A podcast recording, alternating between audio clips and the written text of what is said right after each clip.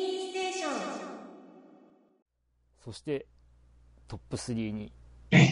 突入、ようやく。ようやくです。ようやくやな。はい。はい。えー得票数11通、えー1位が4票、2位が4票、3位が3票という、えー合計35得点。大乱闘スマッシュブラザーズスペシャル。スマブラの最新作ですな。うんですね。もう本当動画もよう見るけど。うん。うちにもありますよ。おー。ただ俺やってないけど、ほとんど。息子がやってるけど。おあー うんうんいやー、まあ、ほんとね、これは、いや、買おうかなってすごい悩んだんですよね。言ってたね。うん。いや、だからあの、発売直前の、その、宣伝がうますぎるというかですね。いや、全然興味なかったというか、なんとなくこう見てて、あのーね、桜井さんがですね、あゲームシステム的な部分だけをこう紹介してきましたが、今まであえてストーリーに部分、まあストーリーには触れてきませんでしたって言って、最後にオープニングの映像をお見せして、この宣伝を終わろうと思いますって言って流されるオープニングのムービーがすげえ先が気になる内容っていう。あ。ねあれね。うん。Wii フィットどうなるみたいなね。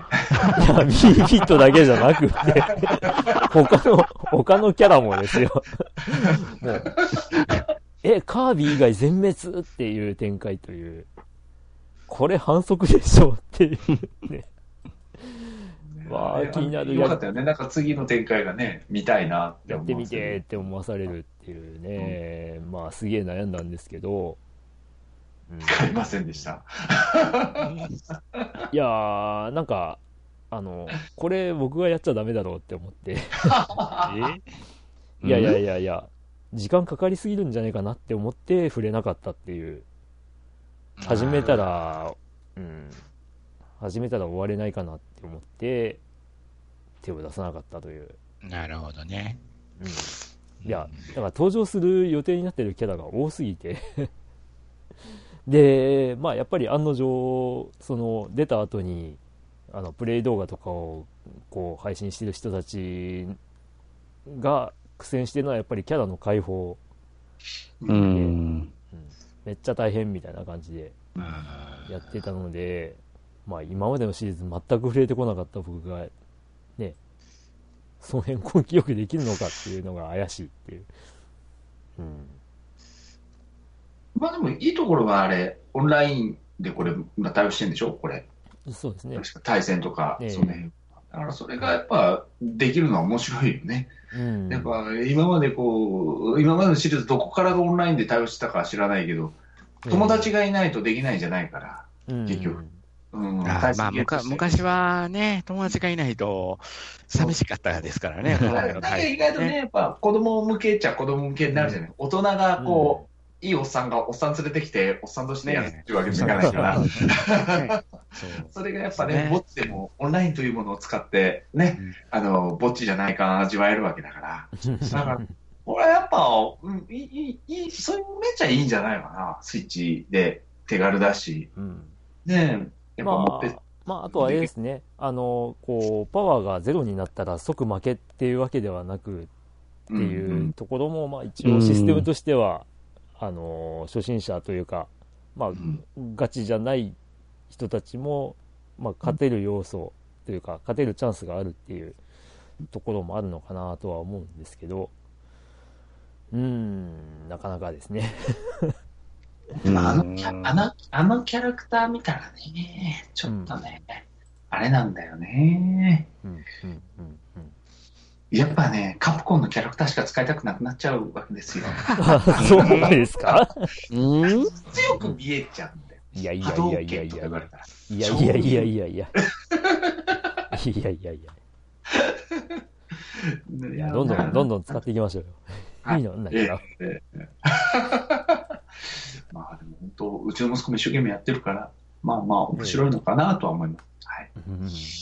うん。うん、コマンドの幅とかがね、まあどうなのかなっていうのがわかんないから、まあうん、やってる人たちはそれで、こう、いろいろ幅があって、まあ、ディレイ使ってどうのとかなんかいろいろ言ってるからよくわかんないんで。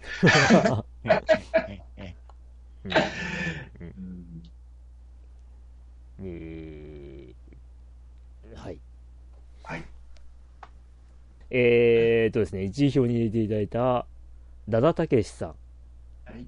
えー、まあ、スマブラは出たのは年末ですが、やはりこれは外せないと1位に持ってきました。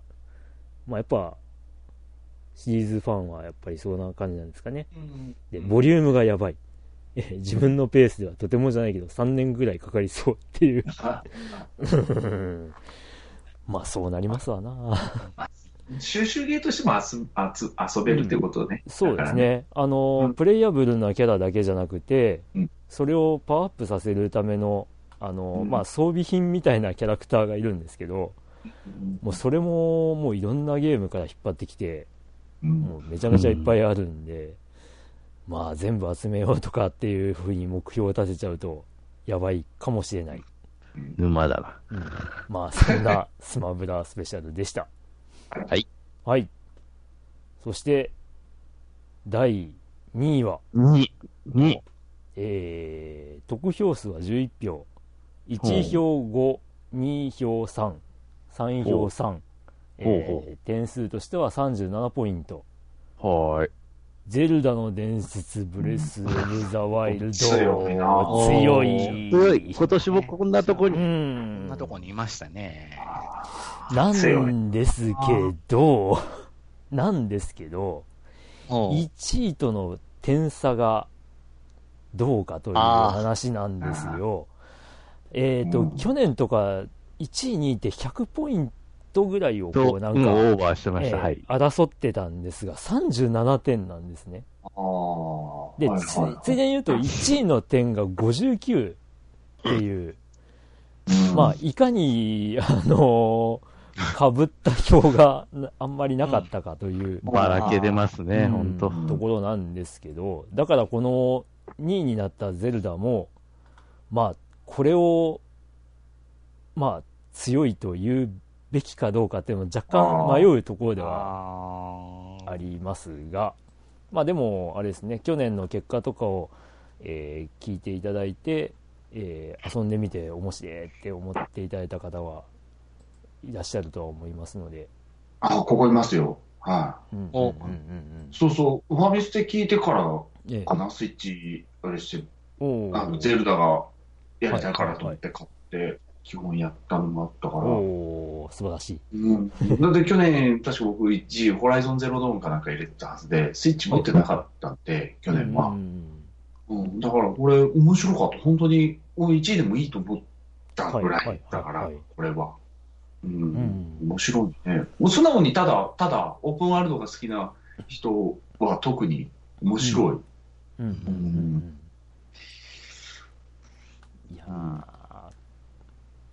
まあ、実際このゼルダの伝説は、あの、アップデートが意外とされたりとかして、うん。ね。で、このアップデートは、もう今から配信されます、みたいな感じのことをやってたりとかして、ちょっとアップルか、みたいな感じになるんですけど、ううん。ん。まあそれがね、海外でも大受けだったりとかするみたいで、まあ世界観的にどうなのかっていうバイクが実装されたりとか してたみたいですけど、そうそうえーまあそこで海外で大フィーバーしてたみたいですね。うんで、デザイン的にはね、あの、一応世界観的には合ってるような デザイン。ああまあまあそうですイね。メージだったから。うん。いーいんじゃないかなと何。何で動いとんのやろね。き気合い。はい実はこいどったりしてね。あ、そうかもしれない。あれはなんか、でもそんな感じよね。ちょっと、ちょっとなんか、ね、その時代の、なんか、昔の古代兵器みたいなえーイメージなのかな、あの当時の。あそこの世界の中、なんかそんな感じのイメージだったから、面白いかな。いや、でも本当パズル要素もあって、うろうろしても面白くって、飛び、飛んでいっても面白くって、うん。まあなんか面本白くないとこ探すの方が難しいかなって思うぐらいの。はいはいもう、うんあのーね、ストーリー的な部分とか、もうそっちのけでこう、自由に動き回れるっていうのが、かなり大きいし、まあ、本当に最初にこのゲームが発表された時に、オープンワールドのゼルダって大丈夫みたいに言われてたりとか もしてはいたんですけど、まあ、蓋を開けてみれば、あのね、そこに至るまでは、こう、本当にいける方法があれば、許容してくれるゲームシステムみたいなのも、すごいなと。なんかあれですよね、火を焚いて、その、うん。こう、布か何かを上に掲げてると、まあ気球みたいになって、それで高いところに登れるようになるとか、そういうことをやって、ね、突破するやり方をしてる人とかもいれば、まあちゃんと足場を探して、あの、登っていく人もいるみたいな、そういうやり方は、ね、あの、うん全部違うみたいな、そういう遊び方ができるゲームでもありますね。うん。まあ、よく最初の頃言われてましたけどね、あの、ゼルダ姫に合わずにクリアできるみたいな、そういうことあもありましたし、あ。はいはいはい。うんね、まあ、すごい、まあ、そういった意味では自由度の高いゲームうんでもありましたね。ね、本当よくあの、ゼルダっていうのに綺麗に乗っけれて、ねうん、ストーリーもそうだけど、ああ、いい、いい、面白いなと思って。うん。うん。うん、よくちゃんと乗っけて、ストーリーもギミックもちゃんと作れて、すごいね。やっぱニンテンドーすげえなと思って。うんまあ、そうですね。これ楽しかったかな、本当に。うん、遊べた。あで、まあ、正直、我々がゼルダのことをもう語ることはないのかなっていう感あ うーん、そうですね。あるんですけども、えー、伊崎さん、えーゼルダの伝説は去年買ったのですが、ダラダラと遊んでやっとクリアしました。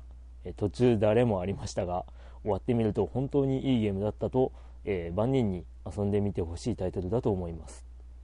えー攻略一切見ないでとりあえずエンディングを見られたので、えークリア後ものんびり探索してみたいと思える珍しいゲームでしたということで、うんまあ、やっぱり大事よね。うん。いろいろな遊び方ができるといううんことですね。うんはい。ということで、さっきちらっと、はいあの、ポイントの話は出てきましたけども、はい。まあ、このゼルダを抑えての1位。実はあの、集計するときですね、ゼルダの表が最初結構ポンポン入っていって、あ、今年のゼルダかって思ってたんですよ。うん。それがですね、途中からポイント入んなくなってですね、うんで、逆に今から上げるゲームタイトルがどんどん加算されていってですね、で、結果的に先ほどのポイント差です。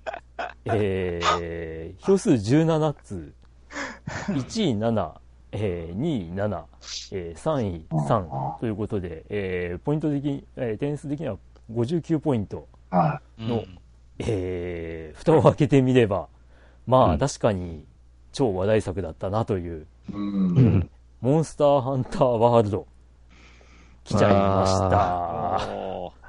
ゲーム大賞、ファミステゲーム大賞2018うん。は、優勝1位は、モンスターハンターワールドに決まりました。あーあ。素晴らしい。これ、理由聞きたいな。なんか、1位に選んだ人。あーうん。ドラグーンさん、誰か。いますか？あー。まあ、1位、かささぎさんが今年の大本命でしょうか。これまで音版を徴収しつつの新しい方向性で面白かったです。何より、ポッドキャストをやられている方々とご一緒できたのが一番の印象です。なるほど。うーん。我々ファミステはやってないですけどねって。これはやれっていうことじゃないですか リスナーさんからやれっていう。まあ一応やったんですけどね、脱落しましたね。いや、ぼ僕、僕、これやってるんですよ。ちょこちょこ。はい、はい。ただ、やっぱりこれ、ゲームバランスが僕はいいと思ってて、すごく。あのー結局、まあそこに批判もあったりもするところなんだけど、やっぱりこうソロプレイでやるときに、相手がかなり体力が落ちるみたいなね、設定的に。うん。あの体力が落ちて、討伐しやすくなる。ただ、それが複数人で選ぶと、やっぱそれだけ倍率が上がる。う。うんんでも逆に言えば、ソロプレイヤーでもしっかりやれば、うん今までのとは違って、そうそう、あの普通にクリアもできていくっていう流れの中でやってれる、やれるんで、うんうんうんだから今までよりはやりやすいかな、すごく。うん。で、俺が弓をずっと使ってるんですけど、はい弓使ってる意味がその、ホライゾンゼロドーンの流れで弓使ってるだけで、はい。そうそう、それで、まあ、弓でやってるけど、もうソロで十分遊べれるし、でやっぱグラフィックも綺麗だし、うん。やっぱ動くモンスター見てるだけでも楽しいし、うんまあまあ、悪くはない。ただ、やっぱさっき、ゆきさんが言言ってたかな？誰が言ってたかな？やっぱね、挫折する人はいっぱいいると思うんだよね、モンハンっていうのは。うほうほうモンハンはもう、やっぱり、モンハンと FPS っていうのは挫折する人いっぱいいると思うの。やっぱ合う合わないがあるから、これは。特にこの2つの要素っていうのは日本人は一人称ゲームがなかなかできないみたいな。ただ最近の若い子は一人称ゲームもね、十分できるけど、うんおいらおじさんたちは一人称ゲームってなかなかできないのよ。酔っちゃって、画面読んですよ。もう、あの、最初のチュートリアルの訓練の戦場まで僕行けないんですよ。ソード・オブ・デューティーとか。ね。あーあ海とか砂場走らされたらぐんぐん揺れてね、なんか酔もう、っており。もう読んですよ。ううんん。だからでも三人称だと酔わないから。だからやっぱその一人称視点のゲームがなかなかとっつけないとか。やっぱモンハンは僕はあの、卵が運べなくて挫折した の。あ何何個目のやつだ2か何回やったかなあの、卵が運べなくて挫折したんですよ。ダメだって。い やそそんな厄介なんですか？卵を持って、その、親鳥から逃げないとダメなんですね。はいはいはいそっと置いて、ちょっとかわしながらまた卵を持ってっていう、いつも僕、あの、あーポチョッと落として、え挫折したんですよ、ある日。ー 無理。うん 無理で、3は、あの、アイルーがいてくれたんで、結構長く遊べたところあ。アイルーとが猫キャラやったのがまた僕に良かったんでしょうね。あはいはいはいああいつとキャッキャッキャッキャッキャしながら、あの、走り回ってたけど、最後まではやるもやれへんかったんかな。う ん一番長くやったのはサードでしたね。ああ、そうう。んそうそうそう。俺こんだけ遊んだのは P2G 以来かな。だから、おーモンモンハンも。P2G はすごかったっすよね。みんなやってましたもんね、P2G。うん。あ P2G であの存在がこうなんか広まったようなーね広ま印る象もあったんですけどね。そうそう。うんただやっぱモンハンで合わないっていうのは、やっぱりその、時間がかかるから、一そうです。ねう。んこれ時間かかりますからうね。ん。楽しい人は楽しいんだけど、その、やっぱりだれる人は多いんじゃないかなって思って。なんか同じことばっかりやってるような気がするなっていう作業感を感じてしまうともうダメなんですよね。いろいろ戦法とかなんとかはあるんだけど、うん。ただ、うん。切ってるだけとか、ただ倒すだけしか終始してなかったら、うん。本当ただボタン押しげになっちゃって、うん。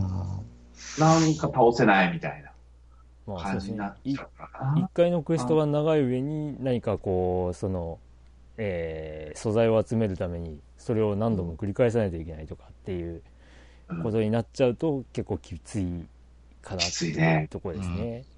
だって次勝とうってモチベーションなかったら負けて幸なしだからね、あれ。あ 本当に。まあそこのねあのまああの取れるかゼロかみたいなところも、まあ、ヒリヒリして面白いそう面白い人は面白いんだろうと思うけど、うんまあ、そこでああもうダメだって思う人はいるかもしれないですよね。だってでもそれでさ、あの、30分も40分も戦って負けてさ、嘘じゃんと思ったらもうやりたくなくなるって結構。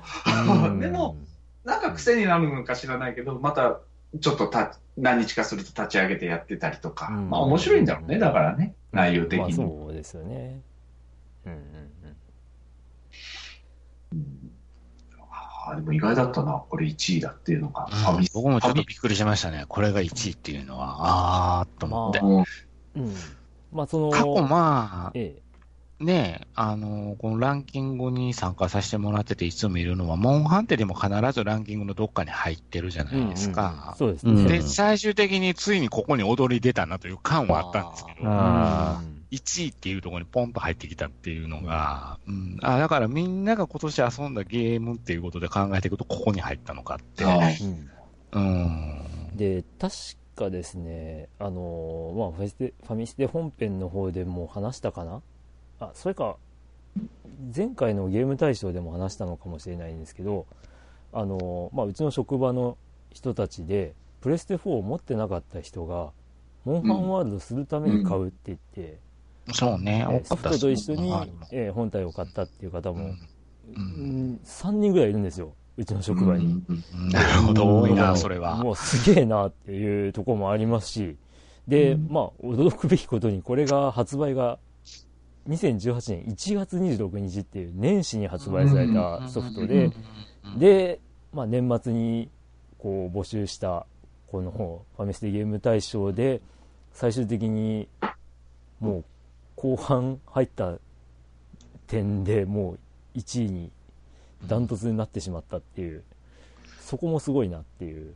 うん。うんそれだけ印象にも残ってるし、うんで、えっ、と、今読み上げますけど、マッキーさんって方うんが、えー、今年はモンハンワールドに始まり、モンハンワールドで終わる年でした。総プレイ時間は600時間超え。はあ。しかも、しかも PC 版にも手を出す始末。このソフトのせいで他のゲームにはほとんど手が出せませんでしたといううん感想をいただいてます。いやー、すごいわ。っていう。僕600時間超えて遊んだゲーム、タクティクスオーガしかないっすからね。うんあの、あのゲームしかないっすわ。俺、電池カスカスになったウィザウルイのワンかな。それぞれあるんだよね、やっぱり闇が。あれ、カスカスになったもんな。ほんと600時間はないかな、僕は。村正何本あるかわかんないし。タクティクスオーガだけあったらもうゲームはいいって思いながらずっとしてあれをしてたのとうん多分感覚的には同じなんだろうか。なんか、なんか脳みそがルーチン化してしまうっていうか、なんかこう、やらないと気が済まない。うんあまあ、いわゆる麻薬中毒患者の状況ですよ。そうそうそうあ今日もやらなきゃみたいな。やらなきゃ。うんそれで村正の数がアホみたいになってくるんだけどあ、それで、それを見てニヤニヤしながら、よし、もう一本取ったれみたいな。あるかな、そういうのは。うん。中毒性という点ではそうなんだろうな。なんか、モンハンってやっぱあるんだろうな。あ、それに MO、え MO は MO なんで、一応は。うんあの、ねオンライン要素がそういうことだよね、やっぱり。やっぱりこう、オンラインとして、こう、外部との接触もあるし、うんあの、やっぱ、まあ、協力しないといけないっていう。そうそう、いやう、んあの、そこら辺なんだよね。だから結局ソロでやる人はずっとソロなんだろうけど、やっぱりそうやってパーティー組んでっていう人も十分できるわけだし、14がそれがどっちかしたらオンラインに特化した、僕はあれ MMO ってあんまり持ってないから、どっちかしたら MO って思ってるから、僕はでも今年っていうか去年モンハンワールドであの聞いた話は、あのーあれですよ、一緒に働いてる子が、あの、僕、リクさん僕モンハン買うんですよって言って、あ、ほなプレステ4買うのそうなんですよって言って、ほんで他の社員さんも、あの、同じ場所じゃないんですよ。他の社員さんに、はいあが、あの、モンハンってリクさんやってんのよ。あ、僕やってないですよ。やってないのって言ってて、あ、あれでプレステ4買うんだって、あ、この人も買うんやって。うん最後、社長が、リクさん、モンハンって知ってるみたいな話になって。で、あ、もう、同い年ぐらいやからね、社長うんも。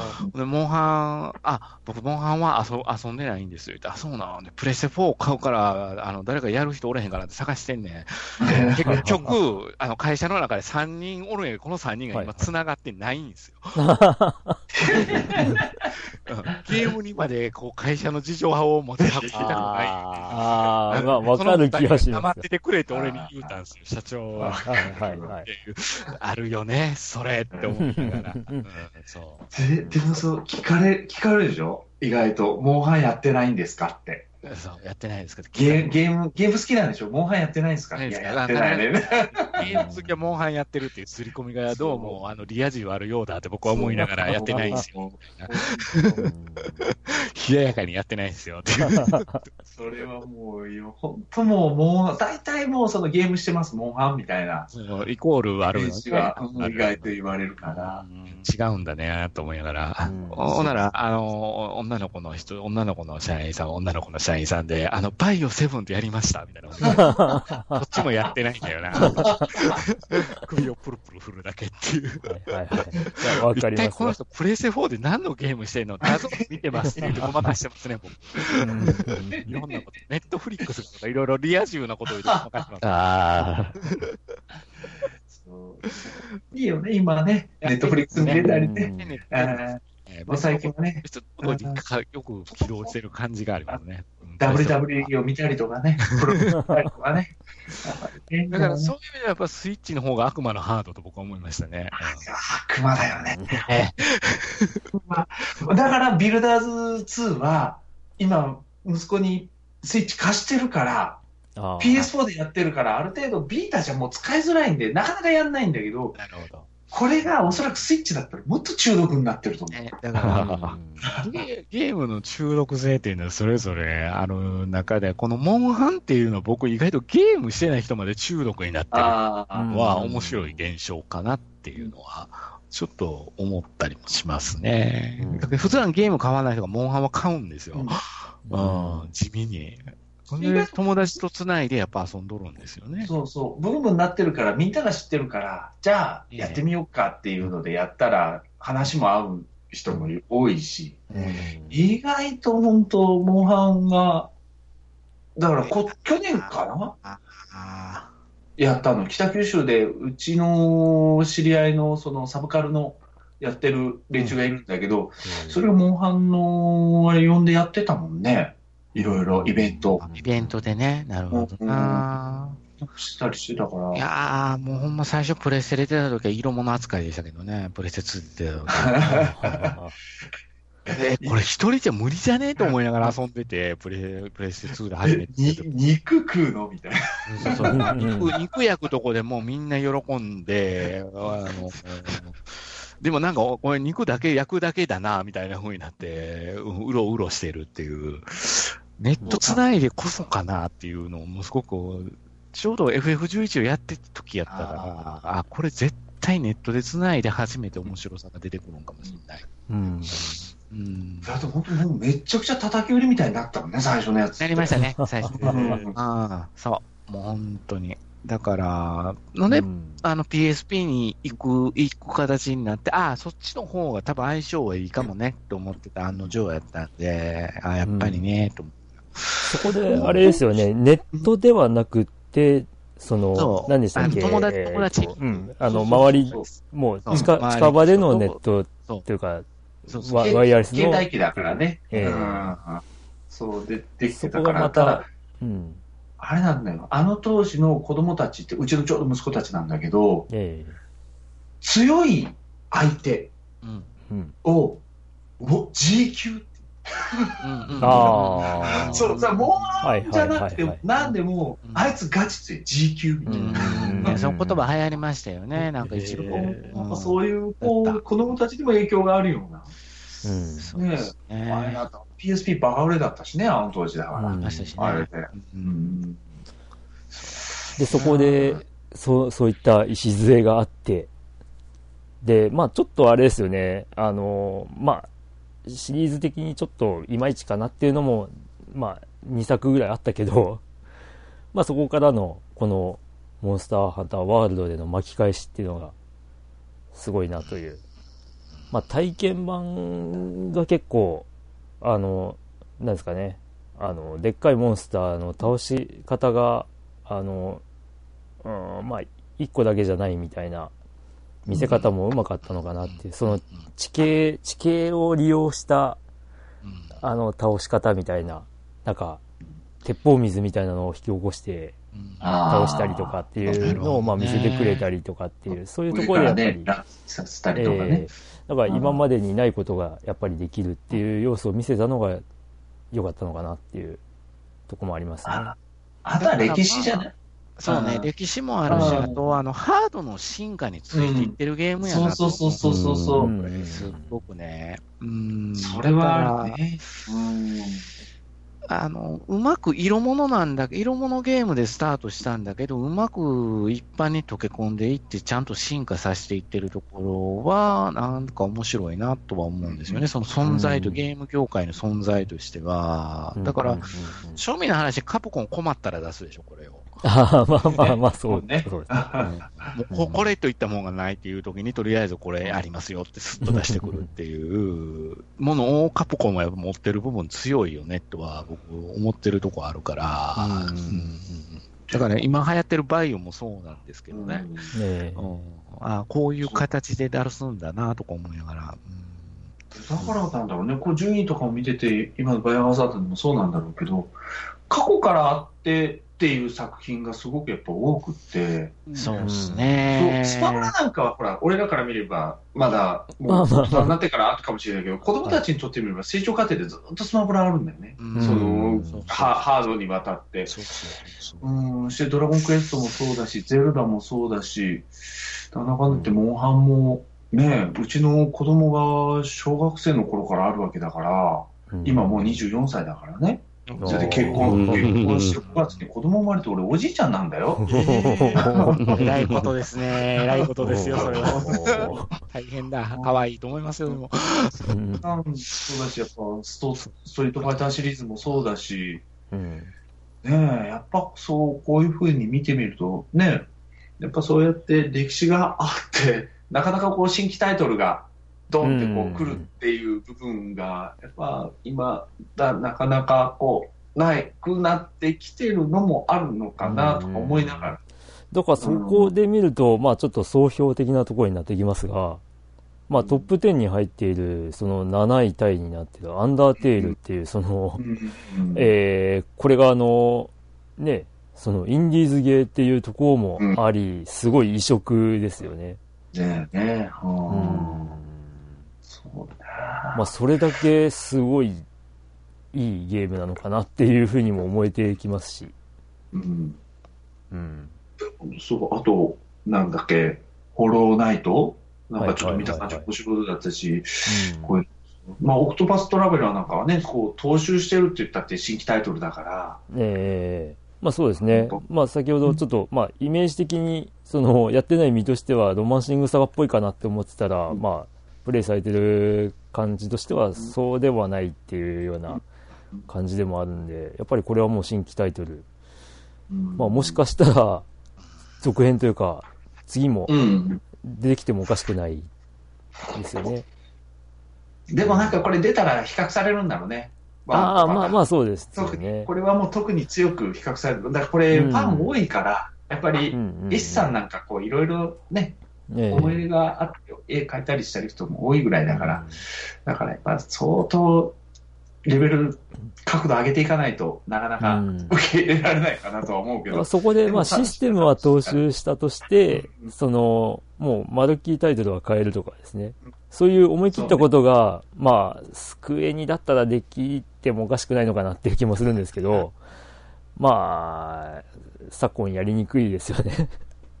何かしらの続編っていう風に出した方がやっぱりキャッチーですしっていうところになっちゃうんで、ただそこでシリーズにしちゃうと、まあ、ちらっとありましたけど、それはそれでうん、枷になりかねへん。そうなんですよね。うん。あの、さっきもちょっとこのタイトルじゃなければよかったのにっていう、あうーん、まあシリーズとして見てしまって評価されないっていうゲームもまあ中にはあるわけで、という、なかなか難しい判断が難、しいですよ。うん求められるんじそうゃないかな。考えたら、戦場のバリキュリアなんかもうフォーマーで来てるから、やっぱ、ちゃんとこれもね、歴史があってう、ん。ずっと出てきてるもんなんだよね、やっぱね。ねえ、だから、本当は今週まで続けたかった、開発スタッフは続けたかった。しかし、セガは、やっぱりその時流を見て携帯機でやれって言った。で、最終的に、うんあの、スプレステ4を経由してスイッチっていう形で一つ見せたっていうのはあるんだけれど、売り上げがそれに伴ってないから、もしかしたらラストかもになっちゃってるっていう。まあ出来がいいのに、うん。だから、まあ、スチーム版が出て、海外では受けがいいんですけど、日本でバルキリーが売れてないっていうの方は、うん。こけてるっていうのが、スイッチはまあ、それなりに売れたみたいなんですけど、んなんかちょっともったいないよなと思ってるんですよね、はい俺、あのゲーム。うんじゃあぜひこれを聞いた方がですね、ら遊んでほしいですね、僕は。ガッと買って、うんなんとか。体験したことがないゲームになるんではないかと思うんで。いや、次、俺、やるかもな、これ。でこの間の、あの、ゼルダと一緒でやると思う。えだって、リクさんこんだけ押してるから俺やる そうそう。ちゃんとあの、イージーとノーマルとハードとあるんで、ううんんうんそれで、あの、遊べるっていう部分もあるんで、まあ、ちょっとね、他のなんか変わったゲームがしたいというか、それでクオリティが高いものがしたいと思うんだったら、ちょっとバルキリア4は一回手に取っていただきたいと思って、うん。強く、うん、ありますね。おもろかったんで、やっぱナンバリングをつけるっていうところの、うん。やっぱ難しさなのかな。やっぱりそうなってくるでしょうね。うん続ける難しさと、やっぱナンバリングをして踏襲していく難しさっていうのは、やっぱなかなか続いてるやつはやっぱずっとこうやって続いていくんだろうね。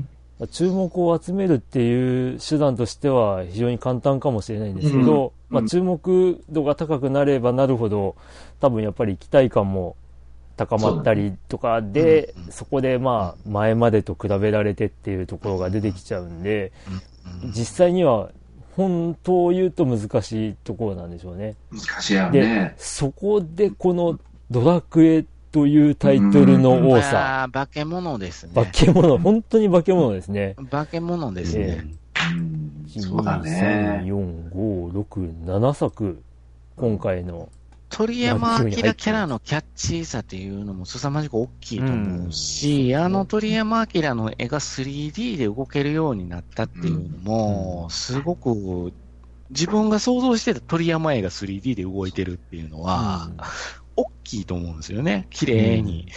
うんそうですね。で、さっき、ちょっとあの、まあ、あの、コマンド選択式のバトルを、うんまあ、うまくアクションにしたっていうことうんをビルダーズのところで話しましたけど、うんまあ、あの、ちょっと語らなかったですけど、ビル、あ、ヒーローズ2もランキングには入ってまして、まあ、これもやっぱり、あの、まあ、こういう動きをするだろうなっていうのをしっかり見せてくれてるソフトでもあるんで、そうそうそう。うんうん。ヒロツボやったけど、これも本当、もっとアクション寄りにうん。特化して。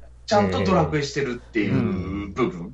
で、ただの無双じゃない、うん。無双ゲーじゃないっていう部分が、やっぱこの大群、モンスターの大群が来てっていう、この臨場感みたいなのが、それと無双と合致してるからやってるだけで。でも意外とこう、ね、そんなに無双無双してるようなゲームじゃないよね。ええみたいですね。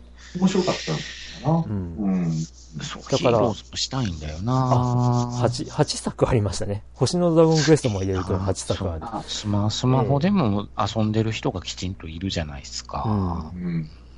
だから、まあ、その辺はやっぱり老舗の、まあ、ソフトメーカーの、まあ、絶妙な、こう、うん技なのかなと。そうだね。やっぱり、あファイナルファンタジー頑張らないとね。まあ今回ちょっとファイナルファンタジー色は来る前にね、言ったんだけど、これ本当 FF14 がね、139位だったっけ？に、はいですね。はいますね。1票だここにけあるんだけど、うんえー、そうなの？って俺意外って言っちゃった。うん いや、でも本当そう、FF 頑張れよ。本当に。まあ、今回、今回っていうかね、今回の結果で見ると、その FF を関するソフトがまあ4作ぐらいしかないっていう、うねあこれこそ大量にシリーズ出てて、まあうん広く愛されているはずなんですけども、うんまあ2018年度はあんまり振るわなかったのかという。だからなんつうか FF って、あのー遊ぶ人みんなこう、遊んじゃうじゃないですか、バッと。ええあの、発売した時に。はい。ガッと買って、うんバッと遊んで、後に続かないんだよね。ああ、そうかもしれない 後。に続かない地味。うんで、他のハードで出たってなったら、新しい人が買うんじゃなくて、もう他のハードで持ってるのになぜか俺買ってるっていう人の方が、どうも多いんじゃなかろうかっていう、このうん。スイッチで買うぜってなってる俺とか、いや、十分な買うな。来たよ、理想の形でって思ったんで、もう一番理想待ってたよって思って。俺ずっと言ってたのが、ビータで出してくれたんですよ。絶対ビータで出ると思ってたのに、ビータで結局出なかったから、どうなんそれで、だから、でもまあいいかと思って PS4 やって、スイッチって聞いたらもうドキドキが止まらない。あの、リモートコントロールで4遊ぶべきかとかで、いや、待って、スイッチで出るかもよと思って、ちょっと待ちましたね。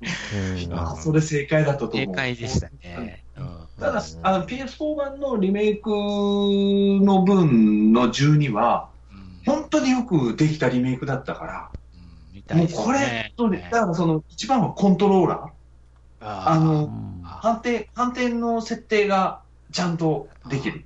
なるほど。だからあの、なるほど。上と下のほら、あれがあなるほどうん。わかります。左がはい。はい。あれがイライラ感があったのが、もう完全にそれがもう、今の現代風になってるから、ちゃんとコントローラー設定も含まれてるから。舐め回せる状況ですな。そうそうそうそう。あれだけで、ど。楽しみにしようと。うんもう、もう再来月ですからね。ああ。そうそう、もう早いですよ4ね。月25日に発売ですからね。うんもうあっちゅう前来年度だから、ね。ね。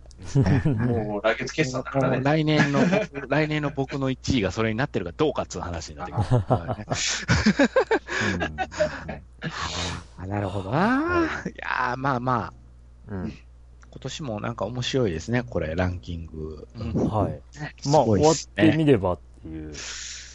うんまあ、本当に4、5、6位のドラクエが 並んでるっていうのも面白かったなっていう。うんうんうん。うん面。白いね。何が、何がドラクエこんな固まっとんねんやって一瞬開いた瞬間思って、一その、思ってそっち見ようと思ったら一番上に目がいったんですよ。うん。で、あ、そうなんと思って。うんうんでこのオンラインのこのドラクエ10がトップにあるっていうのが、うん。ある意味ドラクエになって、やっぱドラクエ愛が強い人って多いんだろうね、やっぱね。そうですね。まあ、あの、うん。まあ、ドラクエ10をまた見直すきっかけになるっていうのは、うん。あの、やっぱりドラゴンクエストっていう名前がついたソフトが、こう、まあ、結構コンスタントに出てるっていう、うん、ところでもあるんでしょうし、うんし、今スイッチでも手軽にできるしね、これね。まあそうで。すね。うん。だから、まあ、その別に PC とか限らず、うんやっぱスイッチで手軽にこう全部パッパックで出たりしてるでしょ。意外と安価だから、えー結構これ10面白いかもね。そう考えたうんら、ストーリーだけ楽しむだけにしてもね。うんうんうんまあ、という、ファミリーステーション、ゲーム大賞2018。こういった結果に続きました。本当長かわかりっました。わかりました。はた。いという。ことで、えっ、と、ちょっと振り返ります。えー1位、はいモンスターハンターワールド。えー2位、ゼルダの伝説、ブレスオブザ・ワイルド。えー3位、大乱闘スマッシュブラザーズスペシャル。えー4位、ドラゴンクエスト10。えー5位、ドラゴンクエストビルダーズ2。えー6位、ドラゴンクエスト11。えー7位が、えー3作。えーアンダーテイル、ゼノブレード2、えーレッド・デッド・リデンプション2。えーで、10位が2作。ストリートファイター5アーケードエディション、えースプラトゥーン2。という結果になりました。はい。はい。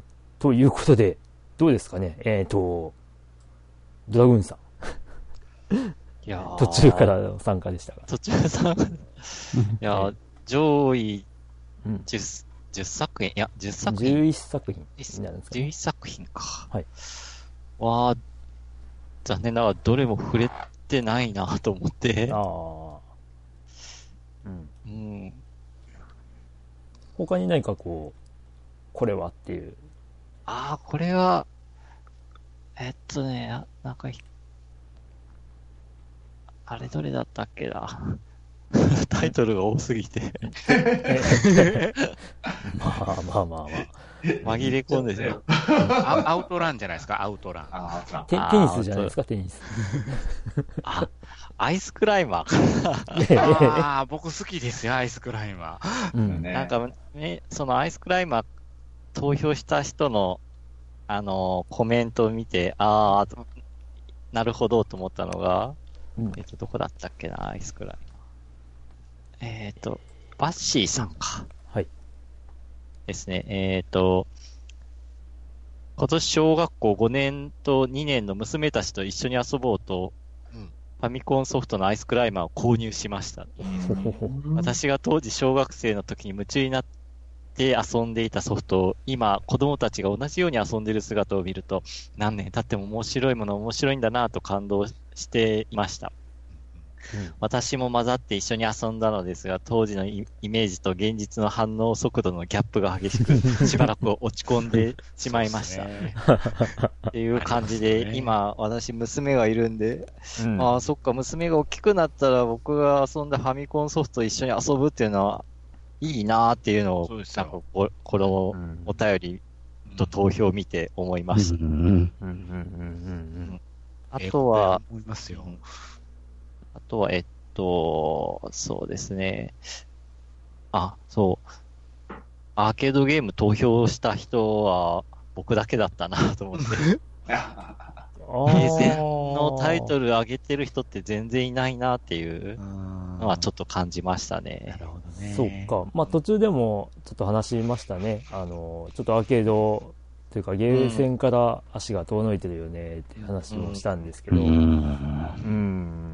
まあ、まあそうですね。もう家庭用ゲームハードがもうかなり性能も良くなっているので、うん、ゲーで、センに行かなくっても遊べるんだよね、今ね。そうですね。で、交流もやっぱり、うん、そうなんですよ。ネット対戦できちゃうんで、うん。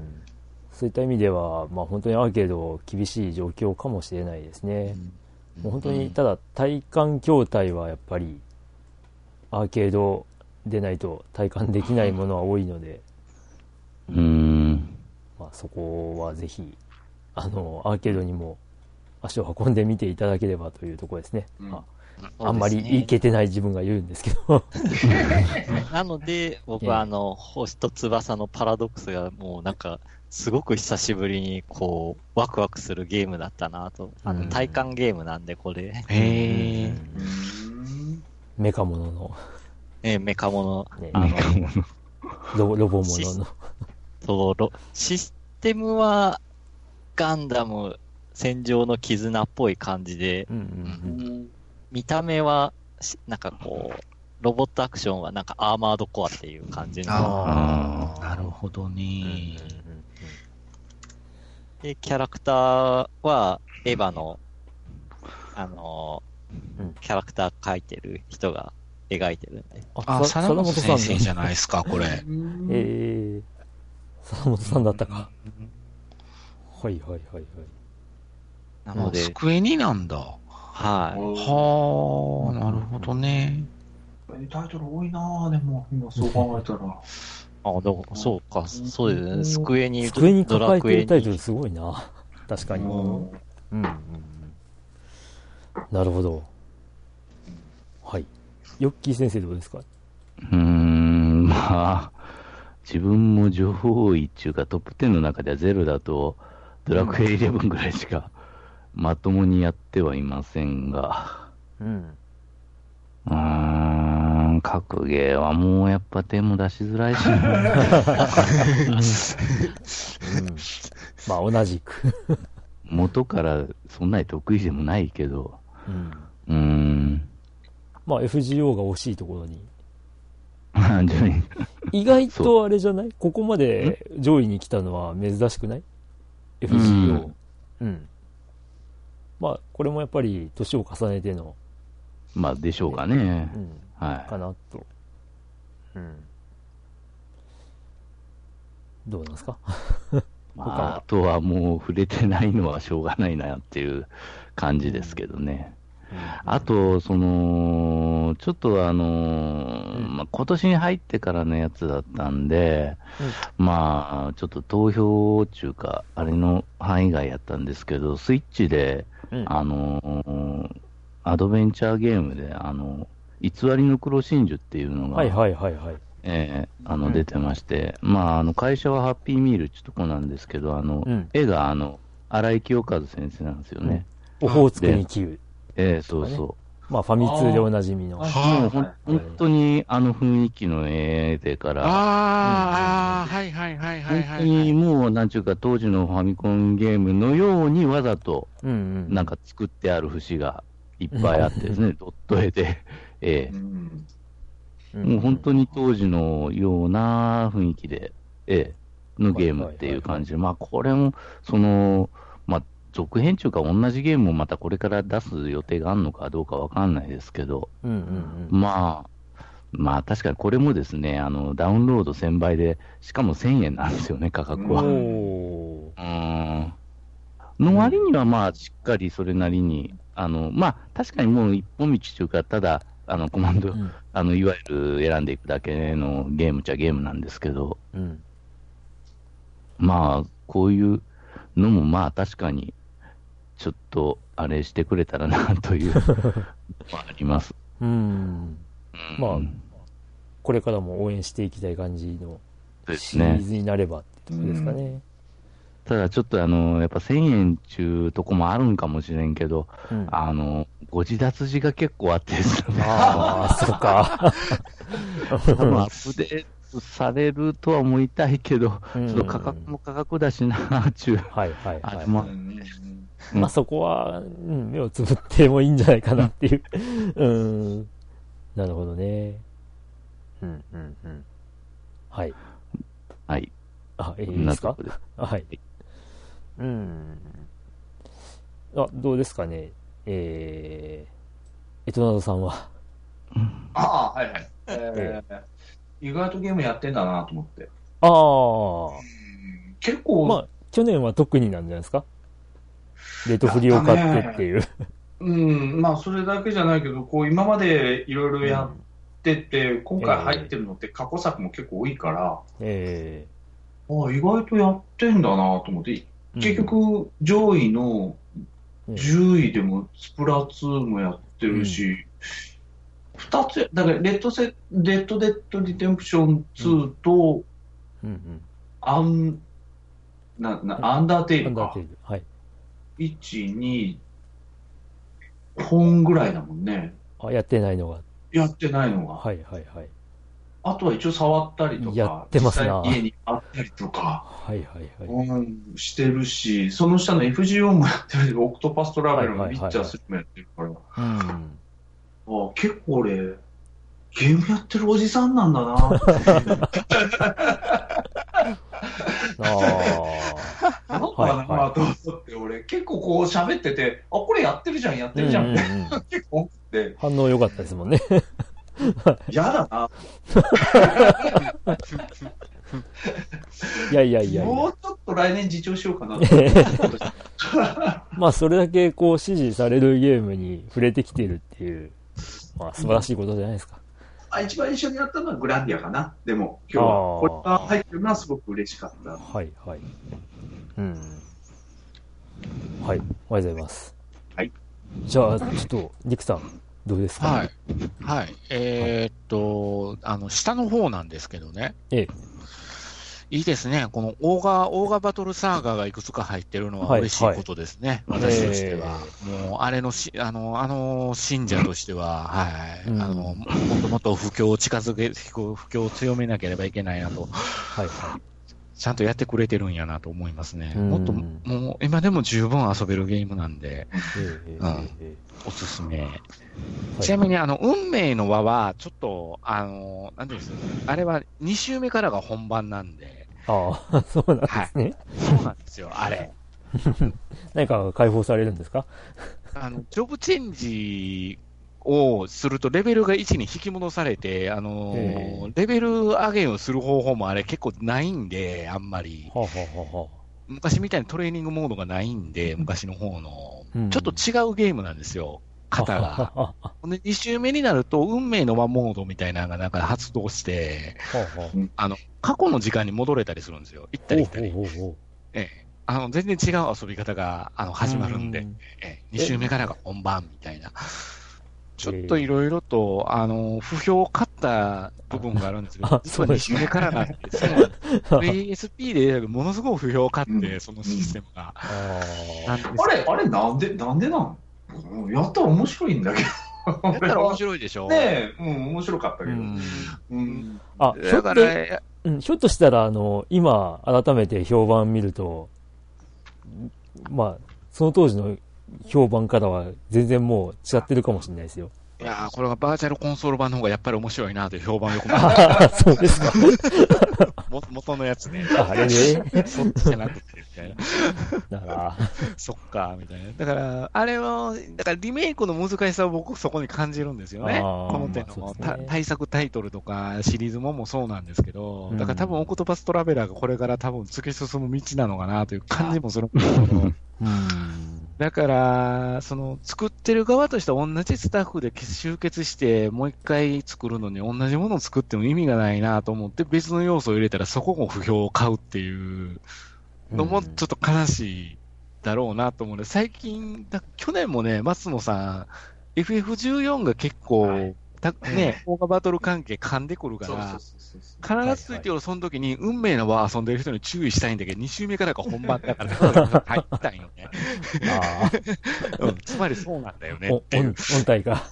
そう、音体が。もう一周目は、今、その初期のメンバーで、あの、最後までエンディングまで見てから、あの、ちゃんと遊んでほしいみたいなことをわざわざ言ってるっていうのが、うん、あの、多分 FF14 からアタクティクソーがやってみようで入って、運命の輪の方が安売りしてるし、こっち買おうみたいな あの、なんだよこれみたいになってるっていう知ってるんやろな、みたいな。ちょっとその悲しさは感じつつ、ぜひ、あの、やってほしいのと、あれですね、伝説のオーガバトル的なゲームもまた遊びたいですね。ああ。うーんはいはいはい。ね、あの、リアルタイムにグニグニ動く。うん。今の、今のゲームのハードの状況でそのグニグニ動くってういうのを、ん。僕の好きなっぽい絵でやってほしいな、みたいな感じがちょいなんですね。だからスイッチでバーチャルコンソールは来ねえのかよってやっぱりっていうのはずっと思ってるところではうんあるなっていうのは、うん、あります。はい。えそんな感じですかね。はい。はい。はい。ありがとうございます。そろそろ本当に僕寝なきゃいけないはい。はそうい。じゃあ、こ、ここ、ここで、もうちょっとですかね。あ、そうね全。やばいね。然はい。全然頭働いてませはい。はい。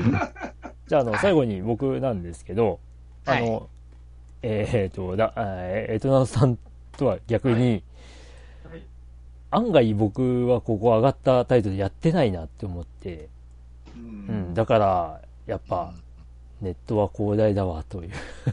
感じですね。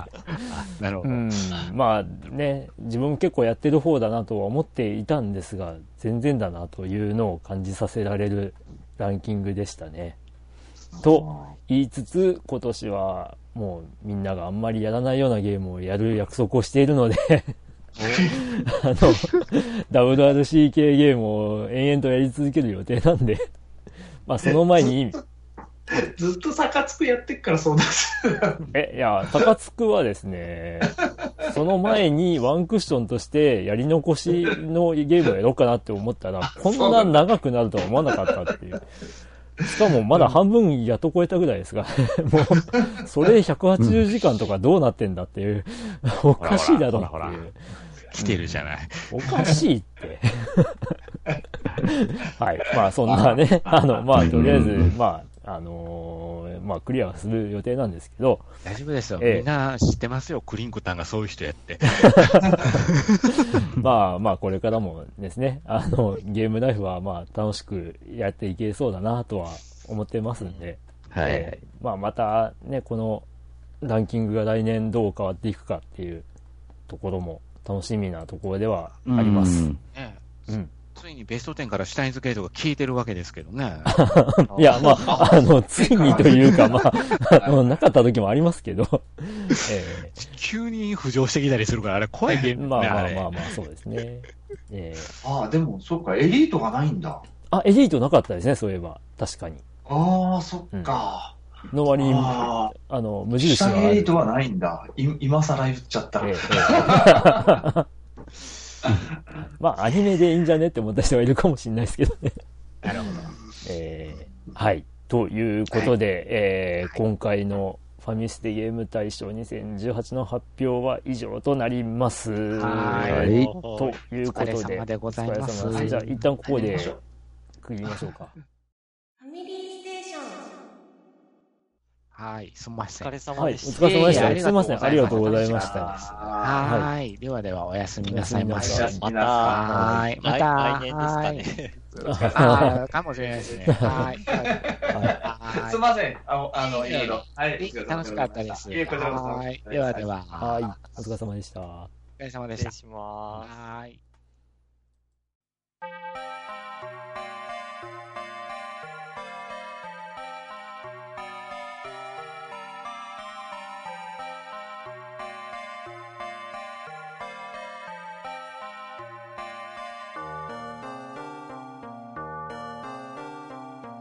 はい。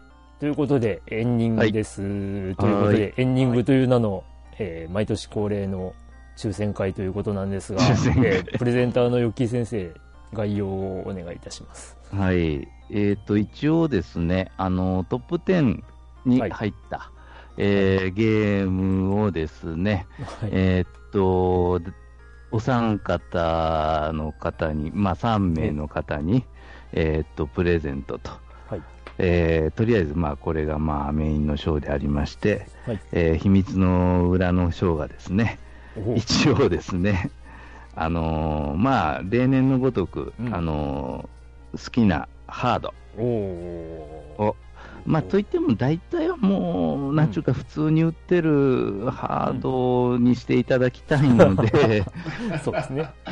ただし、それがあのいあの2年連続ですね、あの今までの実績だとあの2年連続 PS4 Pro ということになってますんで、えー PS4 Pro でももちろんいいですし、あの Xbox One X とかでもいいですし、まあもちろんスイッチでも。一応条件として、あのー今現在、えーうん。まあ、2019年の、まあ、1月までということにしておきましょうか。まあ、今、収録は2月ですけど、ええに発売されているゲームハードっていうことで、まあそうですね。限定しておきましょう。はい。えー今年発売する予定のものとかでも言われるとちょっと、まあ、それはちょっと、まあやっぱりおかしいことになるかもしれないんで、うんうん普通にあのこの時点で買えるうんハードにしていただければと。そうですね。ええはい。それは1名。一応今回2名にしようかな。2名？ええいいんですか？はい。おろろろろあ太っ腹でございますよ。ろ。おっさんです。いいいいんですか？そうなんで。はい大大丈夫なんですか？あのいつも大丈夫は大丈夫なんですけどね。木先生にはいつも、ごあの、すいません、ありがとうございます。はい。お世話になります。で、また、結局、抽選方法がまたいつものやりいつも方であれば。はい、いつも通り。まあ、一応ですね、あの自分もそうなんですけど、あのうん今回あの、まあ、一応、自分はもうパーソナリティは除きましたが、うんえー、とそれに除くと107名、うんえー応募者がおりまして、はい一応、その方々にあの内緒であの、うん番号を振り分けております、はい1から100まで。はいそれを一応、それぞれの、えー、とパーソナリティでやっていらっしゃるはずですね。はい。はい。で、お互い誰に何番つけたかはもちろん全く違いますし、あの、全然、あの、知りません。うん。うんこれで、えーっと、一人ずつですね、あの、まずはその最初の、うんえーっと、3人、えーっと、ソフトのプレゼントを決める段階では、誰かさんが誰かさんのえー数字を指定するとはい。いう方法で、えーっと、3人を選ばせていただきたいなと思います。うん。なので、順番どうしましょうかね、三角に行くんですが。じゃあ、ドラグーンさん、まず、僕の方の数字を言ってもらえますかね。はーい。はいじゃあ、えっとですね、今日はもう日付変わって2月14日。うん。あ、バレたいんですね、もう今日は。実は、今日が結婚記念日です。おうわー。すごいなぁ。さらに、うん結婚10年目です。おーそんなもうなりますはい。ってことで、あ、まあ、記念日なんで、まあ、番号で言ったら14。え、な、なに はい。はい。いや、では。今こう、その14で来るだろうなと思って14の人を注目していたんですが、うん。はい。中ちゃんマンさんです。おーおーおめでとうございます。おめでとうございます。爆笑してしまったって。気のせいかなえいやいやいやいやいや。まあ、割と、え縁の深い方だなと。はい。はい。じゃあ、お一人は中ちゃんマンさんですね。はいえーっと、辞退するとか書いてないよな。う んいやいやいや、自体の人は一人だけだったような。大丈夫よね。はい、はい、はい。さんは多分しないと思いますよ。まあ、このトップ10の中のソフト持ってないってあるんだろうか。ああ。そこは心配ですすが。はい。じゃあまあ一応、また後で確認中か、そうですね読み上げはしますかね。はい、はい、はい。じゃあ僕はですね、ダイスで決めます。じゃあ、えー、ヨッキー先生の方に番号を指摘するね。はい。きますね。うんはい。ちょっとダイス振ります。はい。あ、はい。どういう振り方をしたかは秘密なんですが、はいうん11。11番。うん。はい。はい、11番はですね、はい。駄菓子屋さんです。おおおおめでとうございます。おめでとうございます。前にビーター当てたような、うん、うん、うん、うん。すごいあなの、。やらせなしですよ。基準いいな、そしたら。うん。駄菓子屋さんです。ソフトですね。はい。はい。じゃあ私はドラグーンさんの、あの、番号を指摘するんですが、自分はあの、うんえーっと、あの、iPhone であの、乱数生成アプリを使いまして、うんうんうんうんえー最小値、最小値1から最大値107に設定して、うんポチッと押しますので。ほい。ポチッとな。はい。では、落ちますはい。ポチ。73。ほう。73? えそうですね、73。どこだ？あった。あ、えーっと、73番。エルドンさん。あ、エルドン。おおめでとうございますはい。ということで、ソフトはい。ソフト、え10位以内の11本中の、うんというかというか、その中でも、あの、ダウンロード1000倍うん。だったとあれなんですけど、うんどうかな？だそのあたりはうん。まあまあまあ、大丈夫なんかな？大丈夫かな？はい。はい。大体ソフトですね。えいやいはい。じゃあ、その中からお好きなものを1本と、うんことになります。はい。じゃあ、ありがとうございますそうですね。うんえっ、と、あと2人ですね、あのーうんハードショーなんですが、もう、えっ、と、ドラグーンさんとクリンクがですね、あの自分の、うんえーところの番号を、えー一つ指定してください。ああ、はい。でやります。はい。じゃあ、ドラグーンさんまず。あ、じゃあ、ヨッキーの番号をええ選ぶ。そうですね。そしたら、さっき言ったように、10周年ってことで10番を。おおはい。10番ですか。はい、10番。10番、10番。はい。えーっと、10番。さあ、1人目はですね、入る1人目は、えーっと、SD さんという方。おーおめでとうございます。はいおめでとうございます SD さんとは、まあ、普段はあんまり見ませんが、ちょっとうん確認してみましょうか。はい。で SD さん、おめでとうございます。はいおめでとうございま。ますじゃあ、僕はまた例によってダイスを振ります。スで決め。えーっとね、これは、えー、106。あ、106。うん、106。106。うん。後ろですね。ほとんど後ろ。うんよし。ありました。はい。えっ、と、106番の当選者の方は、うんえっ、と、はるさんという方ですか？おー ?HAAL と書いて、はい、はい、はい。おめでとうございおめでとうございまますはいいます。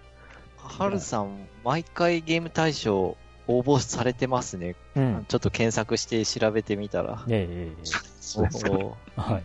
おめでとうございます。おめでとうございます。じゃあ一応もう一回ちょっと確認ですけれども、えっ、と、うんソフト、えー、が当たった方が中ちゃんマンさん、うんえー、駄菓子屋さん、うん。えー、エルトンさん、はい。で、えっ、と、お好きなハード一つのが、えっ、と、SD さんとハルさん。うん。おーはい。という。おめでとうございます。おめでとうございます。えー、この放送が配信されてからしばらくして、ちょっとしばらくして。えー連絡はいが入りますので、えーと、ちょっとあれですね。あの、もしかしたら、迷惑メールとかにあの、紛れ込んだりする場合もあるので、えまあ個人アートですからちょっと送りますんで、はい。ーえーあの、なので当選した方は、あの、しばらくして、もう、あれ、なんもないなって思った時には、まあ、あの、何かしらの手段でご連絡をいただければと。あの、ファミステにメール送ってもらえるのが一番。あ、まあそうですね。ですかね。うん。はい。一応当選者も決まりましたし、はい。一応これでというこ。とで、ええはい。あの、特にこれ以上語ることはほとんどないんですが。はい。えー、もう6時間近く経ってんな、最初から。はい。えー、まあ、エトナドさん、今回、急遽はいはいお声をかけさせていただきましたが、今日の今日やったね。はい。すいません。もう、いいとよ。いいとよ。えー、あの、まあ、参加してくれる方いるかなってちょっと思ってたんですよ。ありがとうございました。いえいえ、はい楽しい一日でございました。は。はいい。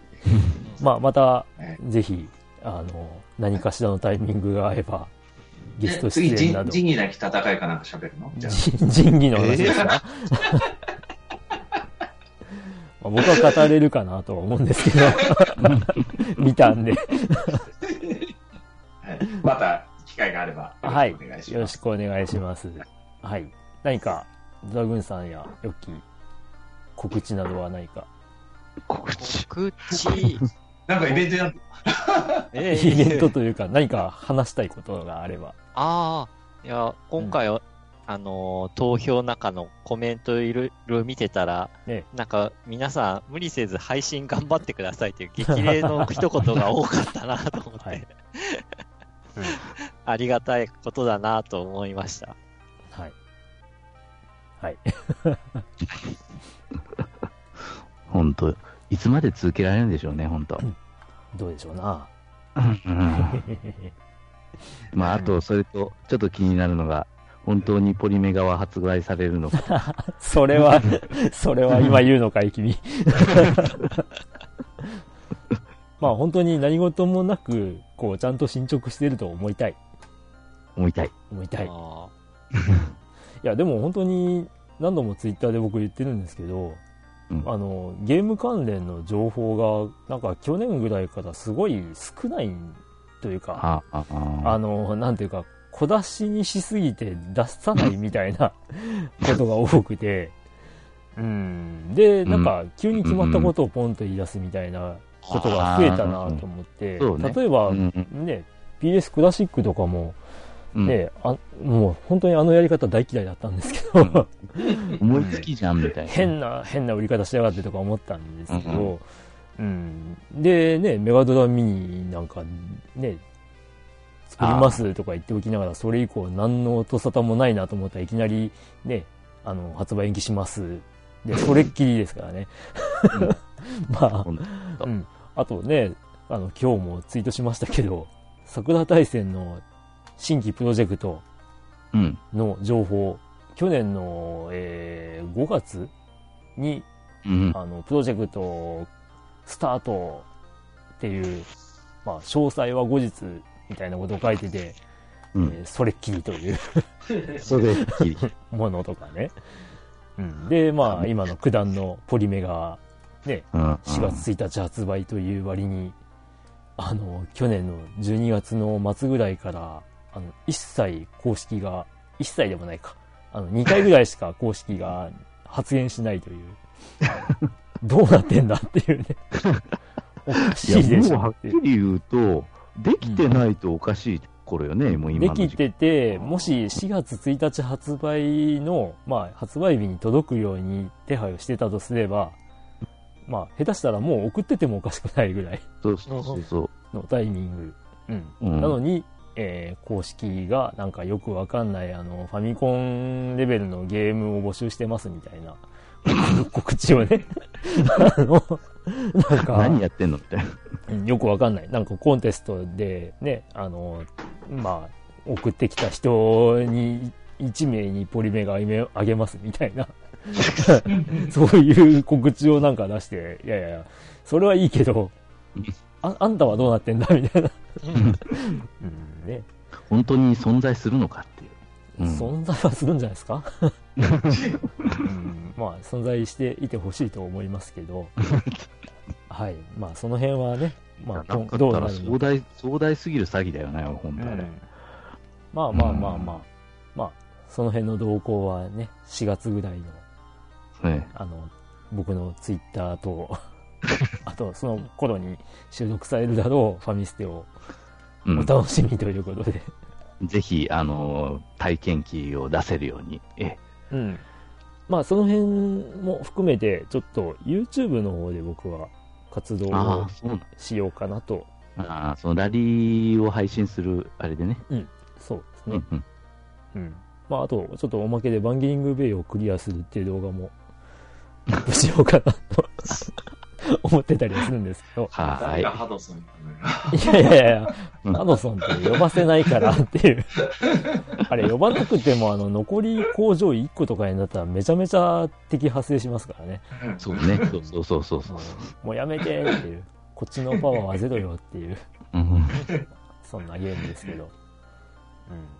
いや、あの、バンギリングベイ好きなんで、あのほあれを、あれをですね、意外と悪く言う人多くてですね、ちょっと心外なんで、じゃあ、あの、あのシリーズを全部クリアしないと。それはちょっと、え、ロードランナーとチョップリフターでしょ？そうそううそう。ん。チョップリフターが鬼門だから、頑張って。チョップリフターは一応まあ、い一面はクリアできるんですけどね。一年じゃダメじゃん。いや、あれ何面まであるんですか？わかんないですけど。なんだろう、うん、確かに永遠と終わらないかもしれないけど。止まら終わらない。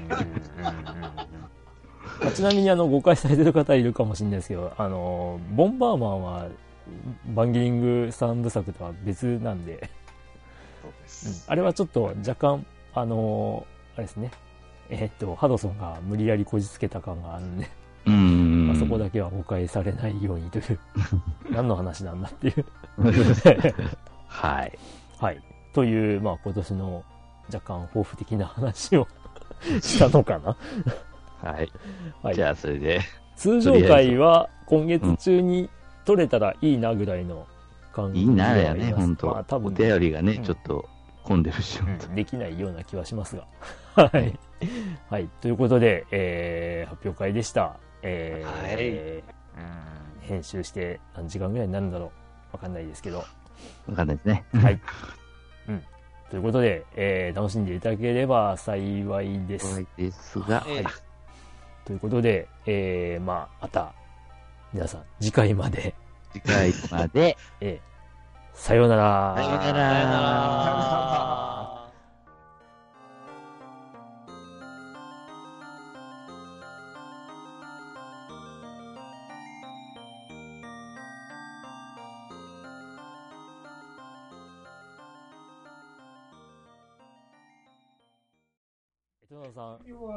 ありがとうございました。急に終わりますよいえいえ。え無事終わって。え喋ることがなくなれば。ええうん ああ、6時間ね、ほんと6時間。いや、すみません、もう本当に。寝るにしても本当睡眠時間ないわ。ああ、ごめんね、よき。